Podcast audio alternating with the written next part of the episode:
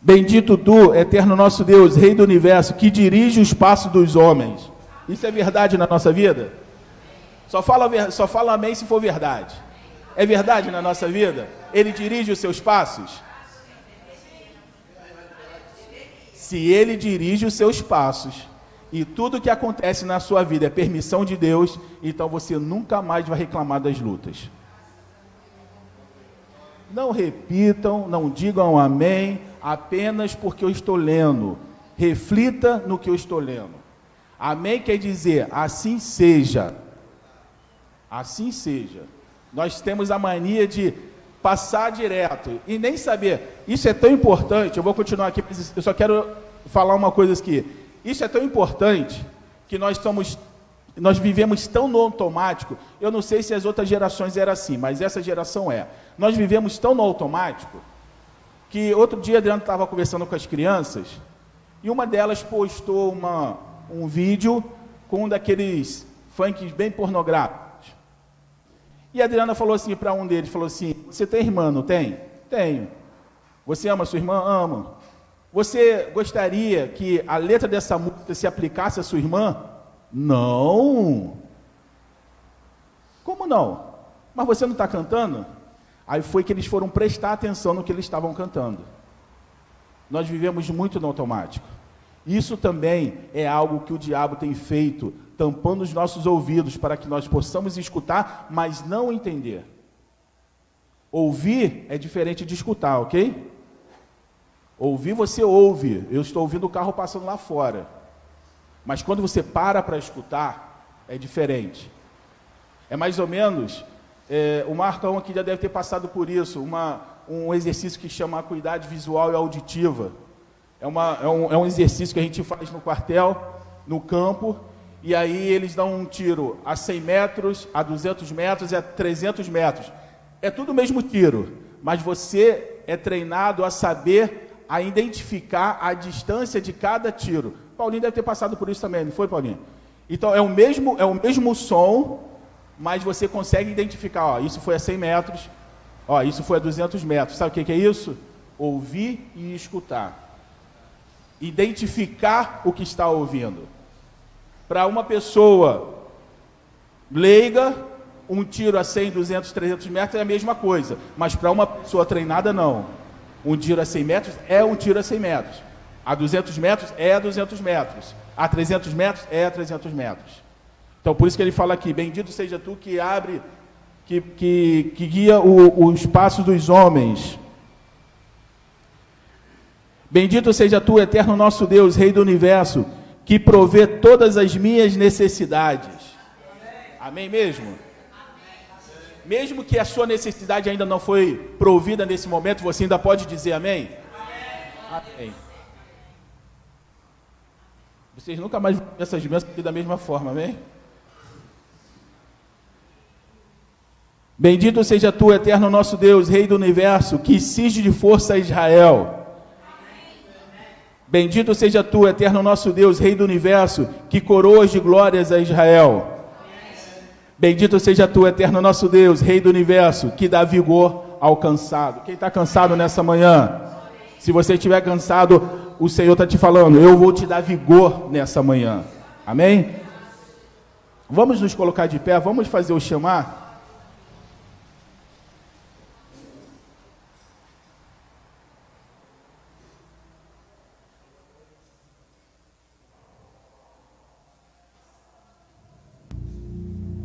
Shema Israel Adonai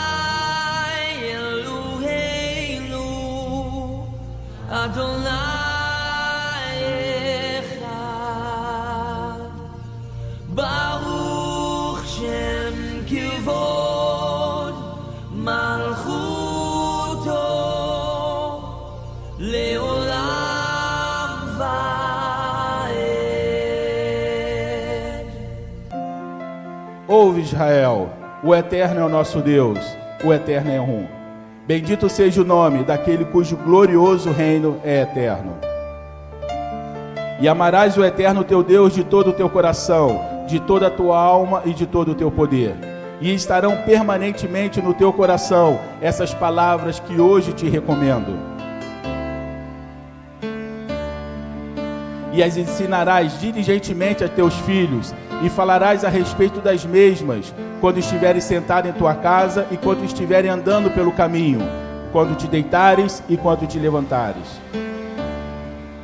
E as atarás como sinal na tua mão, e será por frontal em teus olhos e as escreverás nos umbrais da tua casa e nas tuas portas. E acontecerá, se diligentemente ouvires os meus mandamentos que vos ordeno hoje, para amar o eterno vosso Deus e servi-lo de todo o coração, de toda a vossa alma, darei chuva da vossa terra na estação própria, a temporã e a serôdia, e colhereis o vosso grão, e o vosso mosto, e o vosso azeite E darei ervas nos vossos campos para o gado, e comereis e vos fartareis. Guardai-vos, porém, de que vosso coração não vos engane, e vos desviais, e servais a outros deuses, e os adoreis. Então se acenderá o furor do eterno contra vós, e fecharás os céus para que não haja chuva, e a terra não dará mais o seu produto, e perecereis rapidamente, fora da boa terra que o eterno vos dá. E porei essas minhas palavras nos vossos corações e nas vossas almas, e as atarás como sinais nas vossas mãos, e sereis entre os vossos olhos como frontais. E as ensinarás vossos filhos, falando nelas quando sentares na vossa casa, quando andares por vosso caminho, quando vos deitares e vos levantares, e as escreverás nos umbrais da vossa casa e nas vossas portas para que se multiplique os vossos dias e os dias dos vossos filhos sobre a terra, que o Eterno jurou aos vossos pais que daria a eles, como nos dias do céu sobre a terra. Amém? Amém. Poder sentar.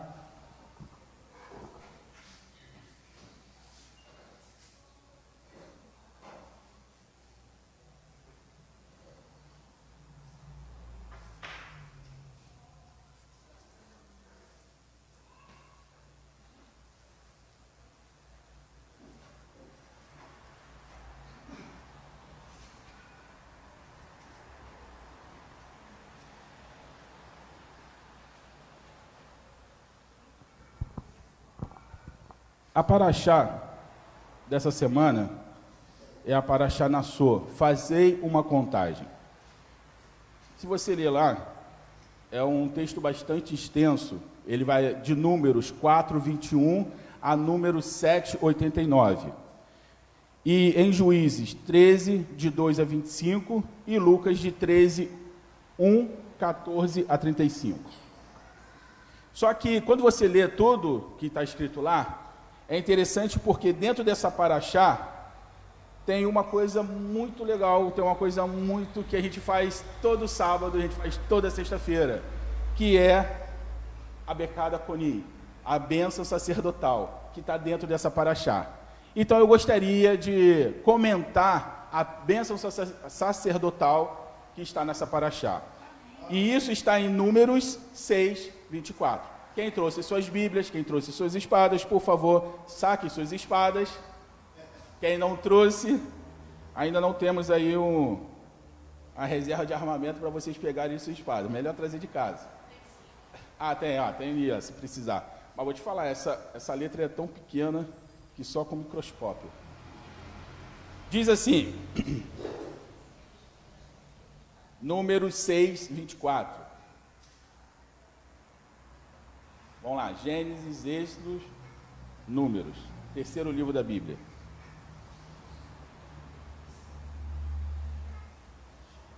Oi? Não entendi.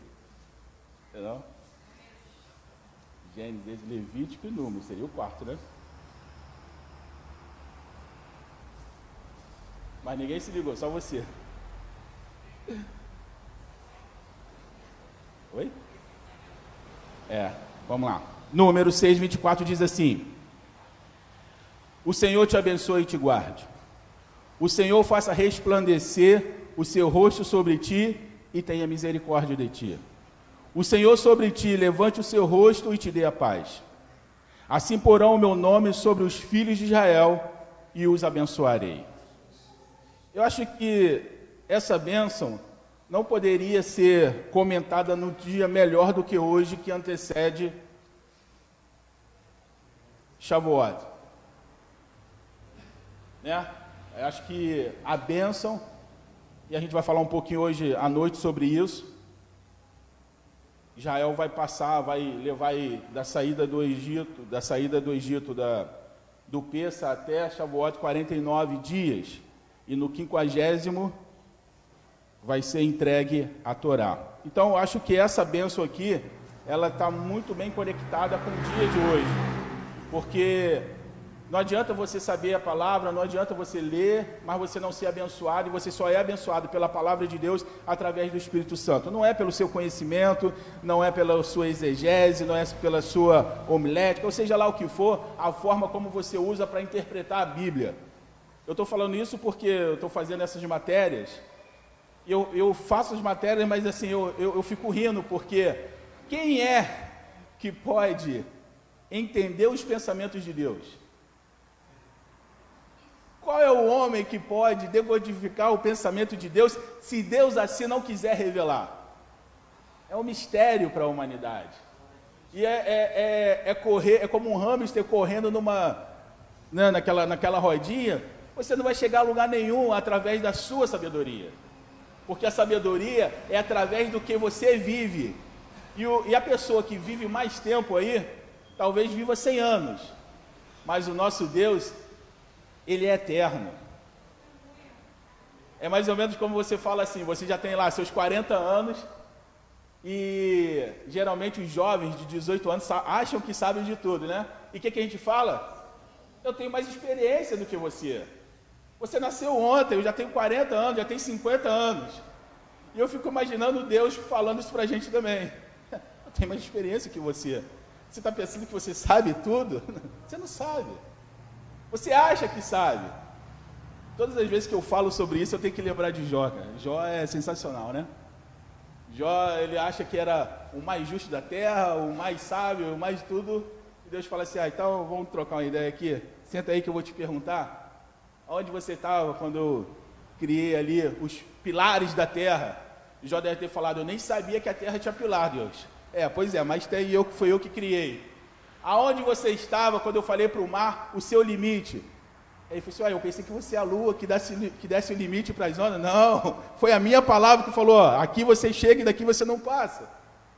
Aonde você estava quando eu. É, isso eu acho sensacional. Quando eu criei o armazém de, de neve. Está lá em Jó, vai lá olhar que está lá. Tem um armazém, tem um, um lugar, um, um, um lugar que só tem neve.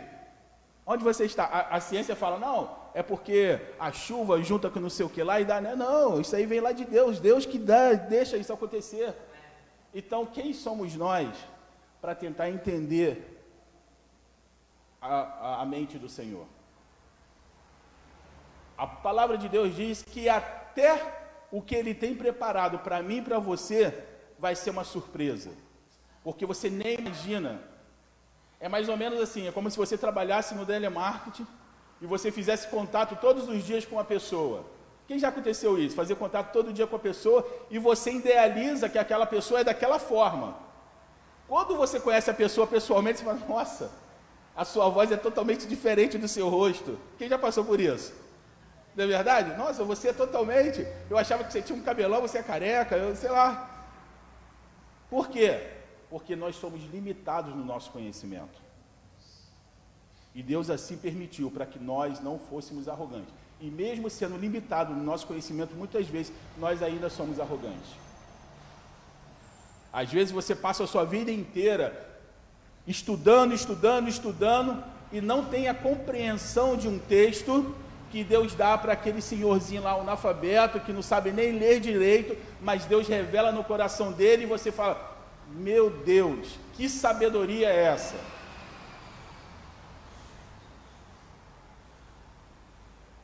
Há, há de se dizer que o maior avivamento do século, do início do século 20, quem era o homem que estava à frente daquele, daquele trabalho?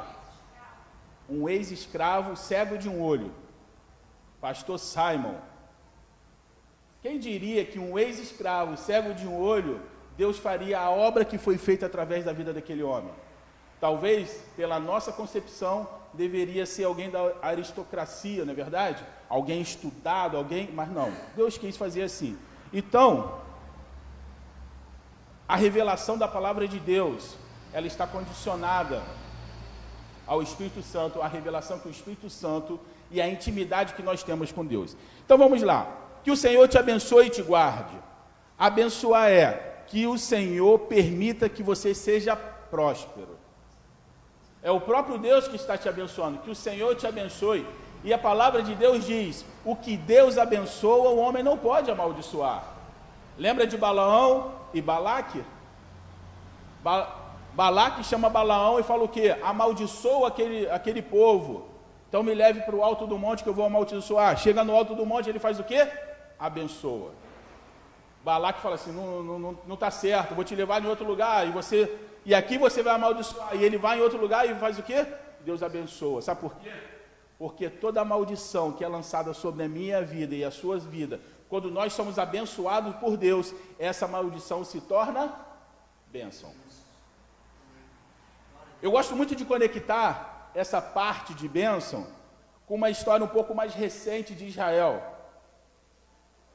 Em mil, na década de 90, início da década de 90, Saddam Hussein invadiu lá o Kuwait. E tudo que ele queria fazer era arrastar Israel para a guerra. E eu não sei se os irmãos lembram, eu lembro porque eu acompanhei isso, eu era vidrado nessas notícias. Eu lembro que Saddam Hussein chegou a lançar alguns mísseis Scud contra Israel. Aí eu fico arrepiado só de lembrar, porque os mísseis caíam em Tel Aviv sem explodir. E eram mísseis de última geração, mísseis russos. Dizem que as coisas que o Justo faz é muito boa, né? Mas não explodia. Mas foi por causa disso e o temor de Israel entrar na guerra que os Estados Unidos falou assim: vamos criar um programa para proteger Israel dos mísseis. E qual é o nome desse programa? O Domo de Ferro. Deus reverteu a maldição em bênção. E é o domo de ferro, por causa de Deus, lógico, mas é o domo de ferro hoje que impede que os mísseis acertem Israel. Mas foi algo que deveria ser a destruição de Israel. Deus pega uma maldição na minha e na sua vida e transforma em bênção. José, os irmãos ficaram com ciúme dele e faz o quê? Vende ele. Ele vai para a casa de Potifar. A mulher tenta, tenta se deitar com ele, ele não quer ele é preso. Mas foi dentro da prisão que ele conheceu o copeiro do rei. Foi dentro da prisão que ele conheceu lá o padeiro do rei. Eu não lembro agora quem foi quem. Eu sempre confundo. Não sei se foi o padeiro ou o copeiro que morreu enforcado. Foi quem? O padeiro morreu, fazia um pão muito ruim. O padeiro morreu e o copeiro sobreviveu. E quando o faraó traz o copeiro de volta e tem um sonho perturbador, o que que acontece? aquele copeiro que estava preso com, com José vai dar o testemunho de José. E José vai se tornar o quê? O segundo do Egito. Mas o segundo do Egito não é nada ainda. Mas José foi usado por Deus para que a humanidade não morresse de fome. Então Deus transforma a maldição em bênção. Ah, Deus, eu não estou eu, eu não conseguindo ver a luz no fim do túnel, está tudo tão ruim. Não se prenda nas circunstâncias. Creia que tudo há um propósito. Lembra que nós falamos aqui? Bendito seja Deus, eterno nosso Deus, que guia o passo dos homens. Cara, começa a viver nisso aí, irmão. Começa a viver. Se ele está guiando os seus passos, você não acha que ele guiou os passos de José até a prisão? Você não acha que ele guiou os passos de José até o Egito? Ou você acha que aquilo ali foi um belo dia, Deus olhou e falou: Ih, rapaz, o negócio está dando errado ali, ó, não foi isso que eu planejei. Foi assim? Claro que não. Então ele que conduziu os passos de José, é ele que conduz os seus passos, é ele que conduz os meus passos. E por mais que nós estivermos no deserto, eu falava aqui ontem, você aprende mais, você aprende com a dor de um, mais com a dor de um dia do que um ensinamento de um ano. E vou vou fazer, vou falar o exemplo que eu dei ontem. Você tem uma filha e você fala para sua filha: não coloca a mão na tomada um dia, fala dois dias, fala três dias, mas aquilo ali é tão legal, ela quer colocar o dedinho ali no buraco. Você fica um mês falando para ela não colocar a mão, mas no dia que você der um mole e ela colocar o dedinho ali e tomar aquela pancada de choque, ela nunca mais coloca o dedo lá. Então ela vai aprender muito mais com a dor do que com as palavras. Não é assim? Nunca mais. Coloca o dedinho lá. Não, não, coloca, não, não. Porque sabe que dói. O homem ele é regido por dois sentimentos que o acompanham do seu nascimento à sua morte. Ele é regido pela dor e pelo prazer. E nós vamos fazer de tudo para fugir da dor. Mas é a dor que vai nos ensinar. Mas mesmo na dor, se Deus te abençoar, meu irmão, fique firme porque Deus tem grandes coisas na sua vida. Quando alguém profere essa bênção dizendo, Deus, quando alguém profere essa bênção, ele está dizendo que Deus vai estar com você. Amém? Amém? amém? Deus vai estar com você. Glória a Deus? Vamos ver se até o final vai ser glória a Deus. Amém? Vamos lá, Deus vai estar com você. Amém. Ele vai te guardar. Amém? Glória a Deus. Viva, né? Mas ele vai prestar atenção em você. E aí, glória a Deus? Já não é tão glória a Deus assim, né? Ele vai prestar atenção em você. Se ele vai te abençoar, ele vai prestar atenção em você. Você está chamando a atenção de Deus para você. E quais são os seus atos, quais são as suas. O que você faz? Será que Deus pode prestar atenção em você desde o momento que você acorda até o momento que você dorme? Não, que ele pode, ele pode. Eu estou perguntando se ele pode. Se você permite que ele dê, que ele possa te observar, que ele olhe tudo. Isso é lógico. Eu quero saber se você dá essa permissão, se você fica confortável com Deus te observando a todo momento. Você quer ser abençoado, mas você não quer ser cobrado. Concorda? E principalmente na geração que nós vivemos hoje, todo mundo sabe os seus direitos. Mas ninguém quer saber os seus deveres. O Senhor te abençoa e te guarda. Ele vai, ele vai te abençoar. Ele vai, vai estar com você, mas ele vai te observar. E qual é a nossa conduta? Deus está prestando atenção em você para te abençoar. Ele nos guarda por causa da aliança que ele tem conosco. Muitas vezes a nossa aliança com Deus é quebrada, amém? E como é fácil ser quebrado? É fácil demais. Mas a aliança de Deus com o homem, ela nunca foi quebrada. Algumas pessoas falam assim: ah, nova aliança. Eu não acho que é uma nova aliança. Eu acho que é a extensão da aliança. Porque a promessa de Deus, a palavra de Deus, ela nunca é quebrada. Todas as vezes no Antigo Testamento que você vê os reis falando assim, e, e, o rei fulano de tal fez o que era reto dos olhos do Senhor e fez uma aliança com Deus, amém. Mas é um homem fazendo aliança com Deus. Deus fez uma aliança com quem? Com Abraão. E ele quebrou essa aliança? De jeito nenhum. Deus não quebra a aliança.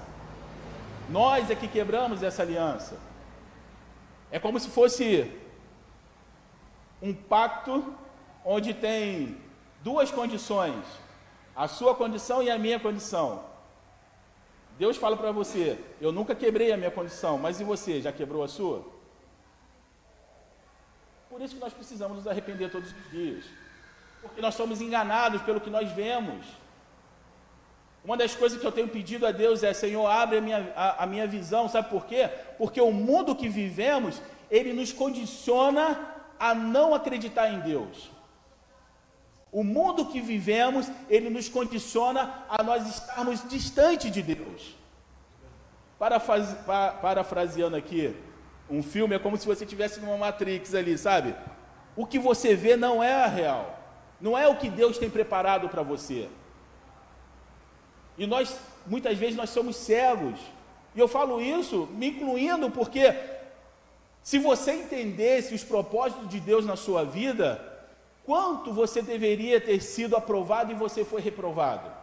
Ou eu fui reprovado?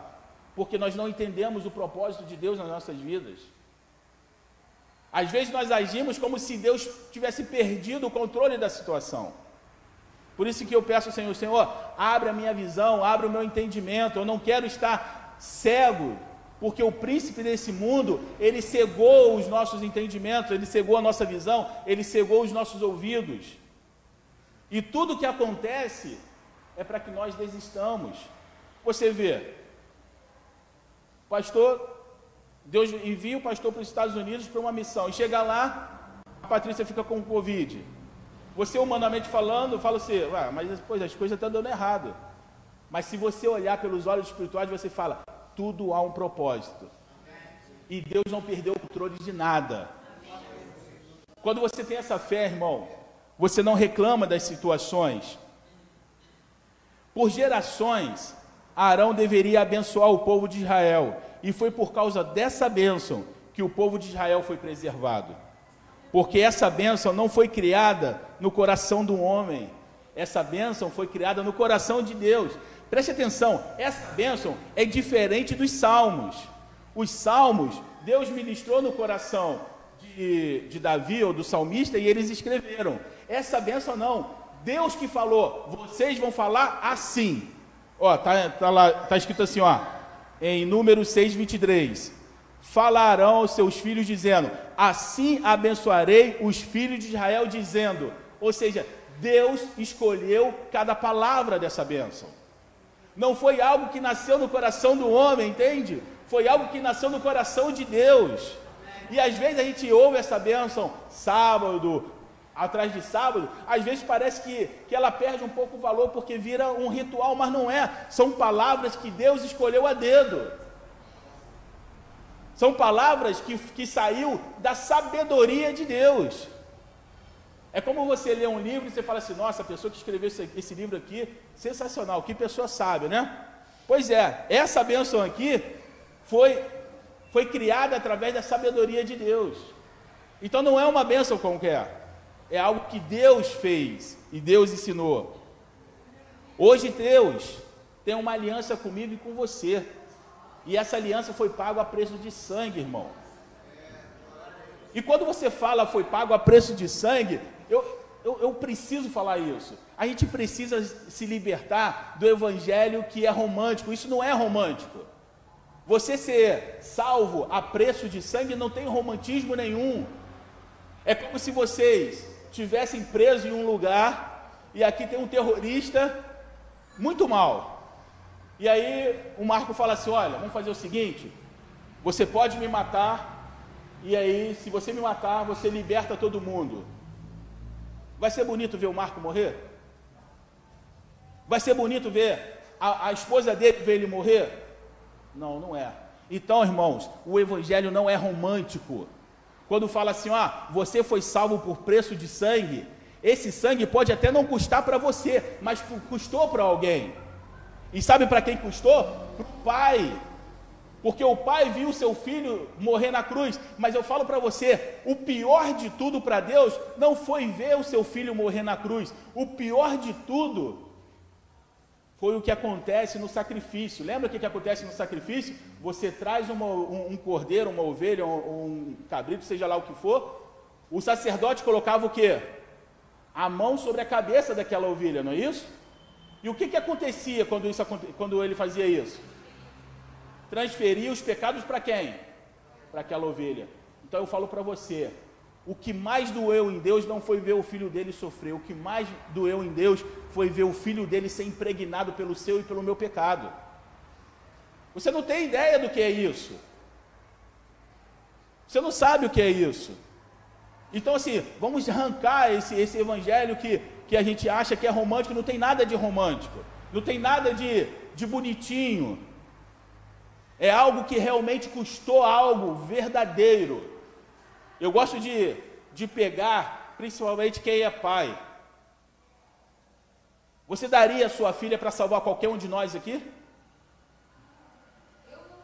Eu não daria meu filho para salvar ninguém, nem minha esposa. mas é verdade? Como eu posso dar uma vida de alguém para salvar outra? Se eu tiver que dar, eu teria que dar a minha vida, não a de outro. E aí eu quero, eu quero que você pense, dor, a dor de perder um filho que não é nem de longe a dor do, do pai ver o filho dele sofrer. Isso não, isso não é romântico. Isso não é bonitinho. Quando você percebe isso de verdade, meu irmão, você cai de joelho e fala: Senhor, o que, que eu fiz para merecer tamanho sacrifício pela minha vida? Às vezes você precisa de alguma coisa e alguém quer te ajudar. E de repente, o te ajudar vai gerar muito trabalho para essa pessoa que está te ajudando. E você pensa assim, nossa, essa pessoa teve todo esse trabalho para me ajudar. Você acaba sendo grata para essa pessoa, não é verdade? Por que, que nós não somos gratos para Jesus? De verdade, irmão. Sem ser romântico. Por quê? Porque a gente acha que é fantasia. É, é isso que eu falo para é isso que eu falo. Senhor, abre os meus olhos para que eu não veja um evangelho fantasioso, mas para que eu veja o evangelho verdadeiro. O evangelho que realmente custa alguma coisa. Eu não daria nenhum filho para salvar ninguém, mas o Senhor deu o seu filho. Você imagina o que é viver a eternidade com alguém? Você imagina o que é viver a eternidade com alguém e de repente você se privar da presença dessa pessoa porque ela tem que salvar pessoas que não vão dar o mínimo valor? É como uma pessoa que é casada há 20 anos, sei lá, 50 anos, 60 anos. Você está junto com a pessoa. É muito comum você ver pessoas que estão casadas há muitos anos, quando um morre, logo em seguida outro também morre. Porque não aguenta a dor da solidão, não aguenta. Ele passou a vida inteira vivendo com aquela pessoa e agora os dias não tem mais graça, porque ela foi tirada, ela morreu. E eu fico pensando, Deus estava. Tudo que Deus fez foi através do seu filho Yeshua. Quando ele criou o mundo, quando ele criou o homem, eu imagino assim: Jesus era mais do que filho de Deus, era amigo dele, sabe? Fazendo tudo junto. E num determinado momento, ele tem que abrir mão dessa companhia. E pelo outro lado, Jesus também tem que abrir mão dessa companhia. Meu irmão, isso não é romântico. Isso não tem nem um pouquinho de romantismo. Isso é verdadeiro. Por isso que o evangelho, ele é verdadeiro. E continuando, o Senhor faça resplandecer o seu rosto sobre ti e tenha misericórdia de ti. Ele está falando aqui, seja luz, brilhe. Mas esse brilho que há em você não é algo que nasceu em você, é o reflexo do rosto de Deus sobre você. A questão é que muitas vezes a luz, ela nos amedronta, irmão. Mais do que as trevas, principalmente quem é adulto. É a luz que nos amedronta mais do que as trevas. Por quê? Porque você não quer que os seus segredos mais íntimos sejam revelados. Você não quer trazer os seus medos mais íntimos à tona. Então você prefere que ele fique o quê? Na escuridão, fique guardadinho lá. É uma grande luta dentro do ser humano aceitar a luz. É uma grande luta dentro do ser humano abrir o coração, reconhecer as suas falhas, porque até onde eu sei, ninguém tem falha, tudo é culpa do outro. Não é verdade? Desde Adão é assim. Tudo é culpa de, de alguém, da circunstância, do pai, da mãe, da, do marido, sei lá. Alguém é culpado, você nunca é culpado. É a luz que nos amedronta mais do que as trevas, porque nós temos medo de ser exatamente quem somos. Mas nós nos encanamos em um ponto, porque quando Deus olha para mim para você, Ele não olha para essa carcaça que você está vestida hoje. Ele olha dentro da sua alma, quem você verdadeiramente é. E quando Ele olha dentro da sua alma, e se você perceber que Jesus está olhando dentro da sua alma, você se sente completamente nu. Sabe por quê? Porque não há o que esconder de Deus. Você pode até se fazer para as pessoas de, de santo, de pessoas que têm fé. Você pode enganar todo mundo, mas Deus sabe a intenção do seu coração. E quando ele olha na intenção do seu coração, isso vai definir se ele está vendo vestes brancas ou vestes sujas. Não se esqueça que para que Deus te abençoe, Ele precisa olhar para você. Quer ser abençoado? Deus está te olhando no interior do seu coração. Mas pela misericórdia, Ele nos dá a luz que nós precisamos. O rosto dele brilha sobre nós. A luz é símbolo de vida. Ela expulsa todas as trevas. É interessante, a luz de Deus é tão maravilhosa que na criação, você segue os dias da criação, as plantas que não crescem sem luz, amém? As plantas que não crescem sem o sol, Deus criou as plantas primeiro do que o sol. Quem deu a vida para aquelas plantas? Vai lá olhar, vê se primeiro as plantas não foram criadas primeiro do que o sol. Deus estava falando assim: quem dá o crescimento sou eu. Eu posso usar até o sol para dar o crescimento, mas não é o sol. Eu decidi que o sol dê o crescimento. E é essa luz que vai dar o crescimento na minha e na sua vida. Quem tem luz na vida tem a bênção de Deus. Porque não é fácil você realmente abrir todo o seu coração. Mas quando você é sincero, e é por isso que Davi vai falar assim: olha, Senhor, se o Senhor quisesse um monte de sacrifício, estereotipamente falando, eu te daria um monte, eu sou rei. Se eu falasse assim, ei, você tem um monte de, de, de, de boi aí, me dá três bois aí, quem ia falar não para o rei? O rei pegava o boi, ia lá, sacrificava. Mas Davi entendeu uma coisa que muitos de nós não entendemos, mesmo estando tanto tempo na igreja. Deus se agrada de um coração contrito. É o coração que Deus quer ver. É o nosso interior.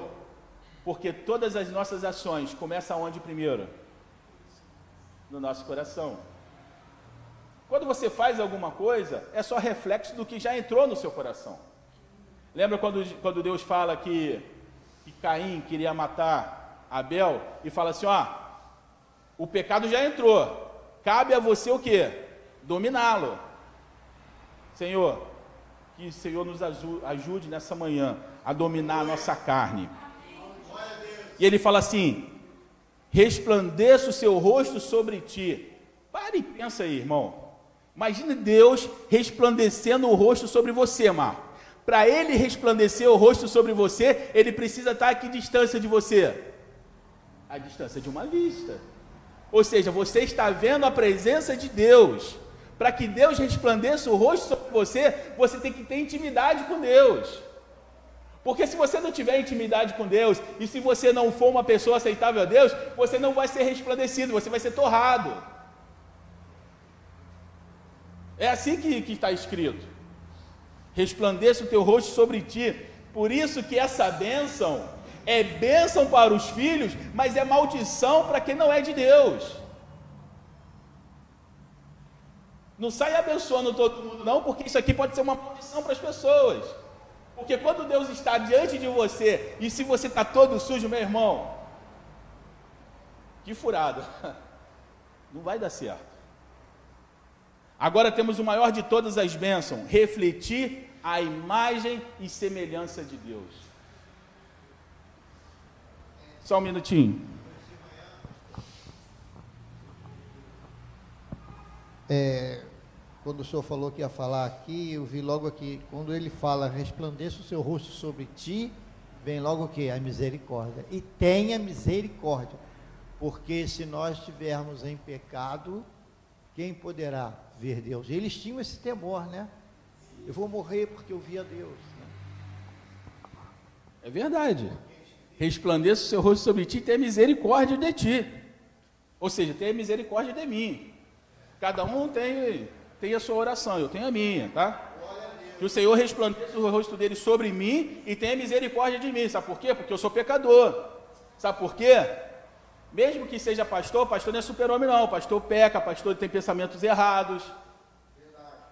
E se eu achar que eu não tenho pecado, aí é pior ainda. Mas eu tenho pecado todos os dias, então eu preciso das misericórdias, que a, a, palavra de Deus diz que as misericórdias do Senhor ela se renova a cada dia. E são essas misericórdias que nós não somos consumidos. Quem está falando isso provavelmente estava pensando nessa bênção. Para que não seja consumido. Quem, fala, quem, tá, quem falou isso provavelmente estava pensando isso aqui, ó. A bênção arônica fala que nós vamos resplandecer a glória de Deus, que Ele vai olhar para mim. E se Ele olhar para mim, o que, que Ele vai encontrar em mim? Será que Ele vai encontrar inveja? Será que Ele vai encontrar mentira? Será que Ele vai encontrar o quê? O que, que Ele vai encontrar em mim?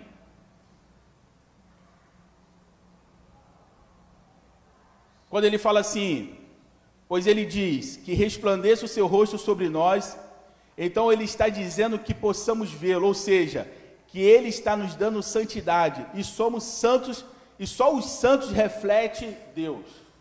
Santidade não é algo que você consegue, também é dom de Deus.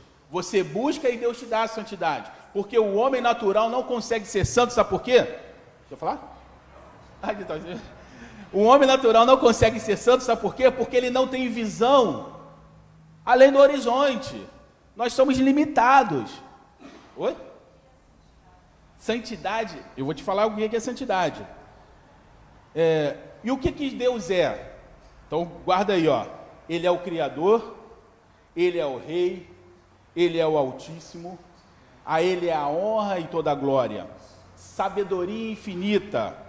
Preste atenção, sabedoria infinita. Isso significa que ele não errou quando te colocou na família que ele te colocou, ele não errou quando ele te colocou no país que ele te colocou, ele não errou quando ele te colocou no emprego que você tem, e porque ele tem sabedoria infinita.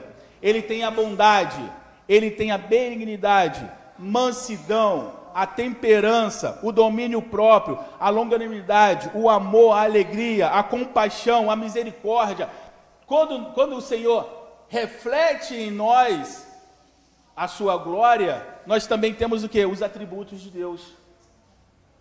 Vamos lá. Deus tem compaixão? Então nós também temos compaixão. Deus tem misericórdia? Então nós, Deus, isso também nós vamos ter. Deus é benigno? Nossa, se não fosse, né? A terra já tinha sido destruída. Então você também é benigno. Deus tem mansidão? E você tem? Não. Mas não é verdade? É um atributo de Deus. Ele tem domínio próprio? E você tem domínio próprio? Às vezes sim, às vezes não, mas Deus não é inconstante, Deus é pleno. Isso é santidade. Nós somos inconstantes. Hoje você recebe uma palavra, ou você escuta um hino e Deus toca no seu coração e você fala, agora eu vou mudar minha vida toda, e você é assim. Mas com o decorrer do tempo você vai se esfriando, ou seja, nós somos inconstantes. Mas Deus, ele é constante, porque se não fosse, nenhum de vocês, inclusive eu, estaríamos aqui nessa manhã. Só talvez estaríamos vivos, mas já mortos para a vida eterna. Então, quando Deus reflete sobre nós a sua glória, nós também temos o que? Os atributos de Deus. O domínio próprio, eu acho que é um dos mais difíceis de, que nós conseguíamos, né? Porque o domínio próprio, quando a gente não tem o domínio próprio, a gente é um reclamão de, de, de mão cheia, certo? A gente reclama porque você não tem o domínio próprio, porque as coisas externas conseguem interferir no seu interior. E eu vou te falar uma coisa: imagine se alguém falar uma mentira de você. Qual o que, que você fica pensando? Vou lá tirar minha satisfação, vou lá fazer isso, vou lá fazer aquilo. Deixa eu te fazer uma pergunta. A Bíblia ela não menciona, mas fala que os principais dos sacerdotes lá inventaram muitas mentiras contra Jesus, para que ele fosse crucificado. Qual delas Jesus vai refutar? Nenhuma. Sabe por quê? Preste atenção. Quando você sabe quem você é, de verdade, quando você tem certeza de quem você é, pode falar o que quiser, isso não te abate, porque você sabe quem você é. O problema é quando você tem dúvida. Você fica na dúvida: será que eu sou isso? Aí alguém fala, aquilo te atinge no seu coração porque você não tem certeza de quem você é. Jesus tinha certeza de quem ele era? Ah, você é mentiroso, você é isso, você é aquilo. Eu não sou mentiroso. Sou filho de Deus. Tudo que eu falei foi porque o Pai me ensinou e eu falei só o que Ele mandou falar. Sabe essa certeza?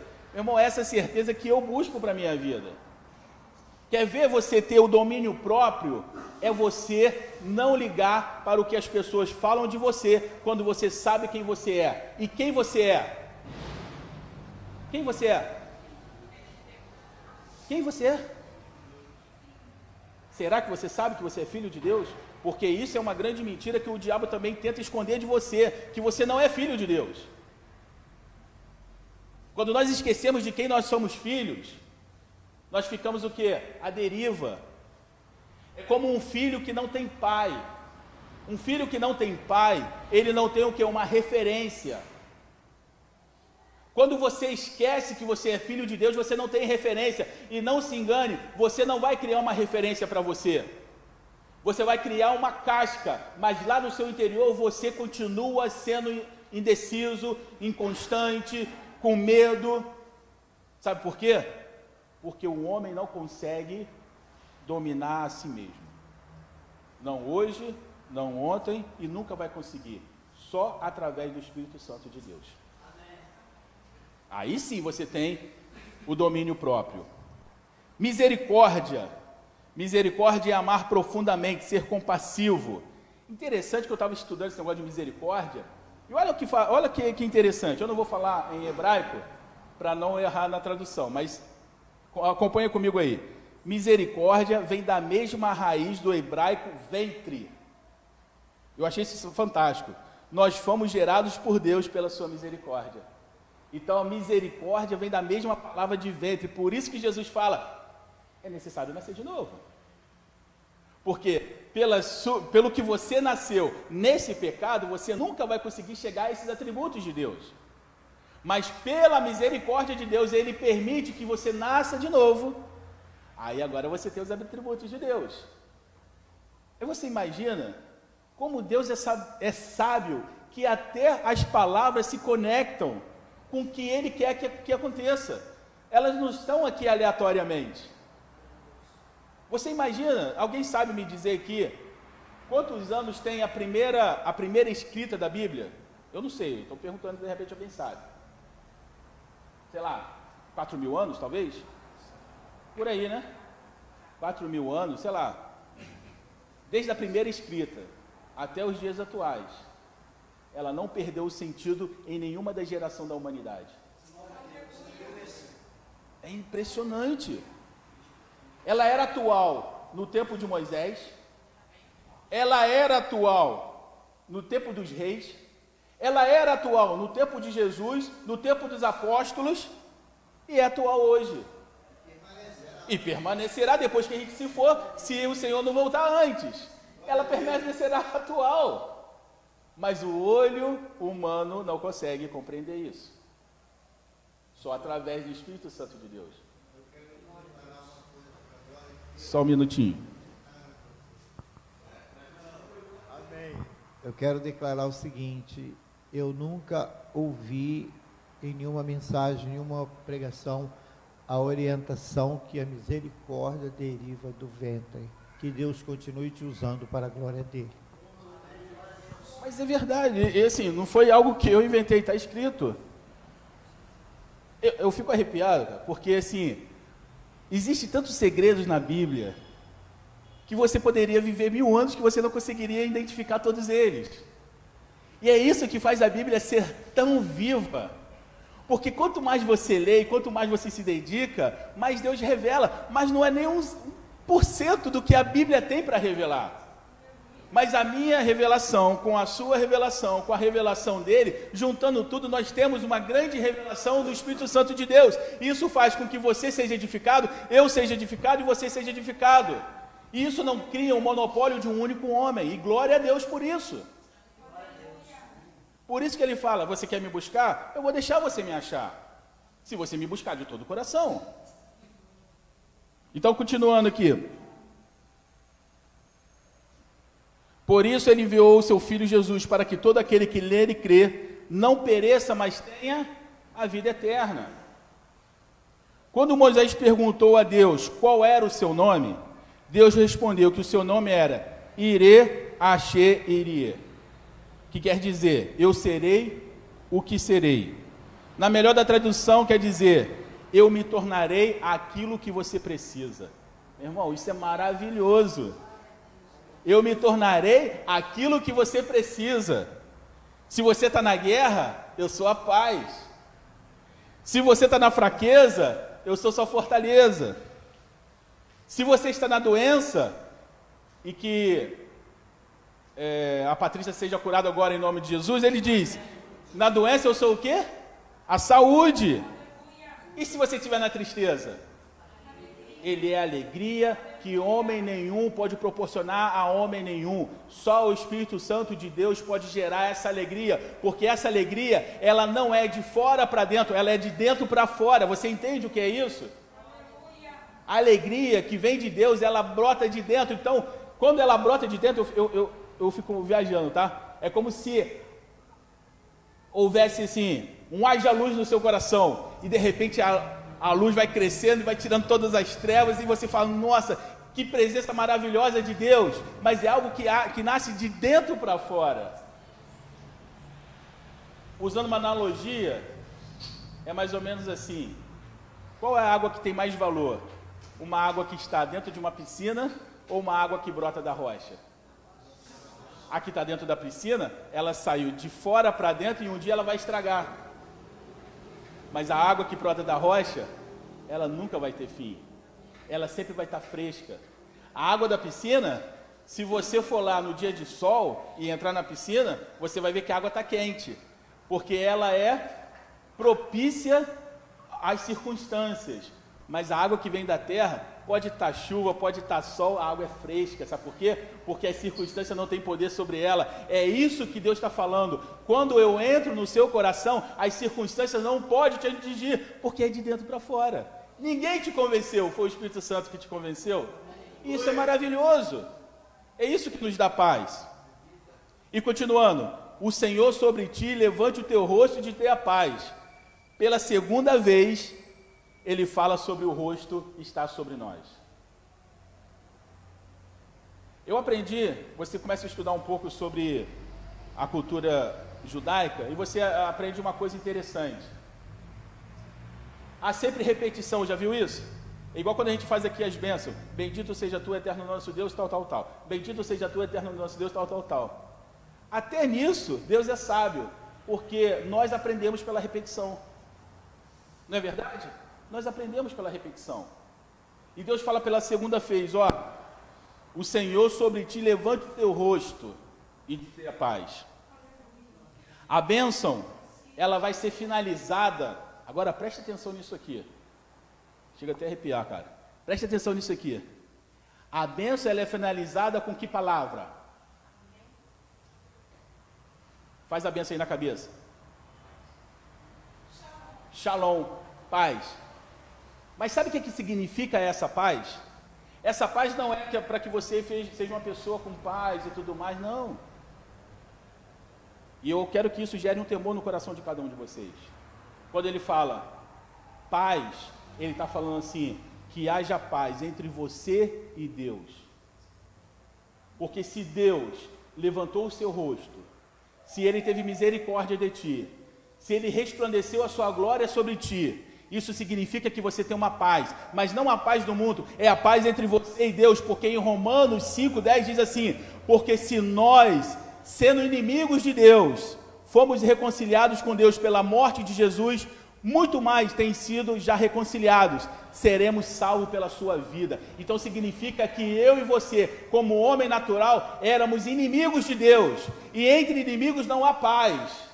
Mas quando você recebe essa bênção e você entende essa bênção, ele finaliza com a paz, significa que haja paz entre você e Deus, porque agora Deus não quer mais te destruir, Ele quer te amar como filho, Ele te reconciliou através da morte de Jesus. Então, quando você fala no final que haja paz, você não está falando para você ser feliz, está falando que agora você é reconciliado com Deus. E não tem nada mais interessante, mais bonito, mais maravilhoso do que isso porque ele fala que um dia eu e você éramos inimigos de Deus, mas através da morte de Jesus, agora há paz entre eu e você. A paz entre eu e Deus, não eu e você, a paz entre eu e Deus. Agora Deus olha para você com compaixão, não como alguém que merece ser fulminado, não como alguém que merece ser destruído. Se não somente isso, mas também nos gloriamos em Deus por nosso Senhor Jesus Cristo, pelo qual agora alcançamos a reconciliação. Quem é que reconcilia você com Deus? É o pastor? Quem é que reconcilia você com Deus? É o grande palestrante? É os coaches da vida? Não, quem reconcilia você com Deus é o sangue de Jesus que foi vertido ali na cruz para que eu e você não fôssemos mais inimigos de Deus, mas que houvesse paz entre nós e Deus. E aí eu entendo quando, quando ele fala assim: orai pela paz de Jerusalém. Não é para que Jerusalém tenha paz, é para que Jerusalém tenha paz com Deus para que, Jerusalém não seja mais inimigo de Deus, como foi durante muito tempo, em que Deus, Deus permitiu que o inimigo tocasse. Orai pela paz de Jerusalém significa que Jerusalém tenha paz com Deus, e eu oro nessa manhã para que eu e você também tenhamos paz com Deus. Deus não quer te dar uma paz que é uma paz do mundo, é muito mais do que isso. Não se esqueçam que essa bênção foi feita por Deus. Deus escreveu, nasceu no coração dele. E tudo que Deus quer é ter paz com o homem que foi tirado lá do jardim do Éden. Quando você falar shalom agora, irmão, você vai entender totalmente diferente. Paulinho, shalom, eu estou desejando que ele tenha paz com Deus. Marcos, shalom, eu estou desejando que você tenha paz com Deus. Eu não estou desejando que você tenha paz nesse mundo, porque esse mundo você não vai ter paz, porque as coisas desse mundo não estão propícias para você ter paz porque ela já é do maligno e Deus não tem paz com o que está acontecendo aqui. Mas se você tiver paz com Deus, meu irmão, circunstância nenhuma vai te abalar. Se você tiver paz com Deus, nada vai te abalar. E aí tem uma música que nós cantamos, que a sua esposa cantou na semana passada. Aí eu fiquei, eu vou confessar para você, fiquei a semana toda ouvindo aquela música. Qual, como é que é? Ser amigo de Deus. Cara, que letra maravilhosa. Você... Eu queria, sinceramente, eu queria ter um poder de, é, assim, da palavra, de, da, da oratória, para fazer vocês entender o que, que é ser amigo de Deus. Você não tem noção do que é ser amigo de Deus. Você às vezes é amigo de um almirante, é isso? Você é amigo do almirante, você já se acha, pô, sou amigo do almirante e tal. Você é amigo lá do dono da, da empresa que você trabalha, pô, sou amigo do dono. Agora imagine você ser amigo de Deus, irmão. Mas não você testemunhar que você é amigo de Deus. O próprio Deus testemunhar isso de você. Como ele testemunhou de Abraão. Abraão é meu amigo. Tem noção do que é isso? Não é verdade? Tem noção do que é você ser amigo de Deus? Não você ser amigo de Deus, mas Deus ser seu amigo. Deus ser seu amigo e te testemunhar que você é amigo dele. Meu irmão, para para pensar. Assim, tem algo no meu coração agora que eu não sei explicar para você, mas para para pensar o que, que é isso. Você ter paz com Deus. Deus olhar para você e falar assim: não, você é meu filho, eu cuido de você. Deus olhar e falar assim: não, Marcos, ninguém pode tocar nele, porque ele é meu amigo. Olhar para Soraya, Soraya, Fica tranquilo, porque tudo se levantado vai cair. Porque você é minha amiga, eu te defendo. Você tem noção do que é isso? Nunca mais fale shalom por falar. Fale shalom porque você fala, você está profetizando que aquela vida ela tem paz com Deus. E isso, meu irmão, ninguém tira de você, nem as circunstâncias, nem nada. Sabe quem provou disso muito bem? Foi Paulo. Paulo era amigo de Deus e ele falava o quê? O que, que pode me separar desse amor? A fome? As circunstâncias? O naufrágio, o passar fome? A nudez? Ah, nada disso pode me separar do amor do meu amigo. Porque eu não estou olhando as circunstâncias, eu estou olhando além do horizonte. E além do horizonte, ele vai se encontrar comigo e vai falar: venha para a boda do cordeiro. E quando eu entrar naquele lugar, todo o meu choro será enxugado.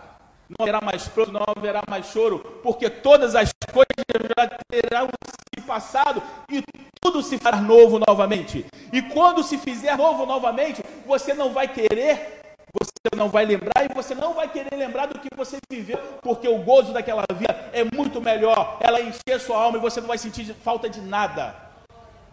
E é por isso que eu peço ao Senhor, Senhor, abre minha, meu entendimento, abre meus olhos, para que eu veja além do horizonte, para que eu não fique preso nas circunstâncias, para que eu não fique preso nas coisas, porque tudo que se levanta é para tirar o nosso foco, preste atenção nisso. Tudo que se levanta contra a minha vida e a sua vida não tem outro propósito sem tirar o nosso foco, fazer você duvidar de Deus, fazer você duvidar do seu amigo.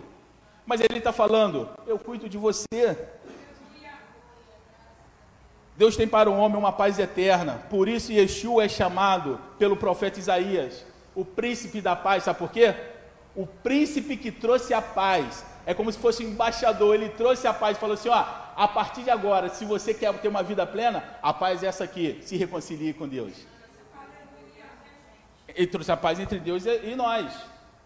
Ele foi o propiciador dessa paz. E é por isso que o sacrifício dele não pode ser visto como algo é, romântico.